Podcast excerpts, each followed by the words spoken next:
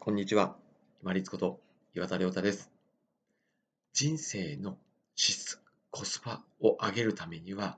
自分にとって意味があるかどうかをしっかり考えていく必要があります。マスコミや情報メディアは、何とか見てもらおうとして、私たちの不安、恐れとか怒りっていうマイナスな感情を煽るようなものをどんどん投げかけていきます。そういう使用抹殺にいちいち反応せずに自分の大切なエネルギーと時間を本当に自分が大切だと思っている代用、出来事に使っていくためには自分にとって本当にそれが意味があるのかというのを考えていくことがものすごく有用です。しょうもないニュースが入ってきたとしても、あ、もう自分にとっては意味ないからと思って一周すればもうそこで終わりなんですよ。けれども、例えばその、例えば政治とか芸能人のスキャンダルに対して怒りの感情とかを持ち始めると、もう巻き込まれているのと一緒なんですよね。あ、もう意味ないと思って一周すればスッと流すことができます。これってやっぱり人生の質、コスパを上げていくためには、ものすごくもうこれから大事になっていくと思います。情報がもう洪水のように自分たちの方に流れてきますから、感情を煽られていちいち引っかかってたら、時間とエネルギーはいくらあっても足りません。で、自分、私たち、まあ、生きていく中で、あまりにも意味を問いすぎると、自分にとって意味があるのかっていうのを問いすぎると、意味がなくても、やら今やらなくちゃいけないことというのを、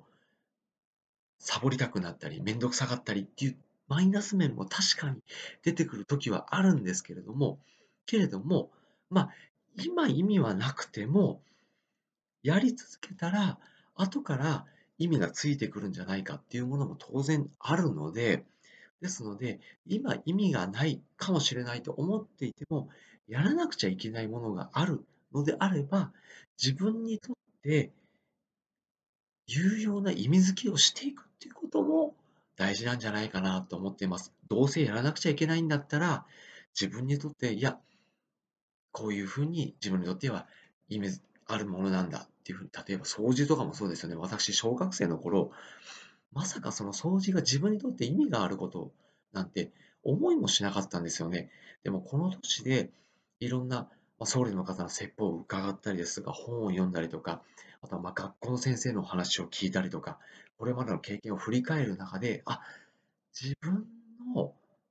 例えば汚いもの、まあ、欲、過剰な欲であったりとか、見栄であったり、執着であったり、そういったのを削っていくのに掃除が、あ、役に立つんだな、なんて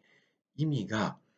後になって分かってくるなんて思ってもみなかったんですよ。まあ、やらな、やれって言われるし、やらなくちゃいけないから、黙々と頑張ってやってましたけど、だから、後から意味が分かってくるっていうのも出てくるので、その時に意味がなくても、どうせやらなくちゃいけないんだったら、もう無理くりにでも意味付けをして、で、うまく時短をしながら、まあ、やり過ごしていくっていう方法も大事なんじゃないかなと思います。意味付けをする。自分にとって意味があるのかというのを意味付けするのは、情報が氾濫していく中で、簡単に分類をしながら引っかからないようにするためにはすごく大事です。そして一見意味がないようなことも自分にとって無理くりでも意味付けをして、そして、まあ、時短をしながらコスパのいい人生を歩んでまいりましょう。本日もご清聴いただきましてありがとうございました。皆様にとって一日良い日となりますように。これにて失礼いたします。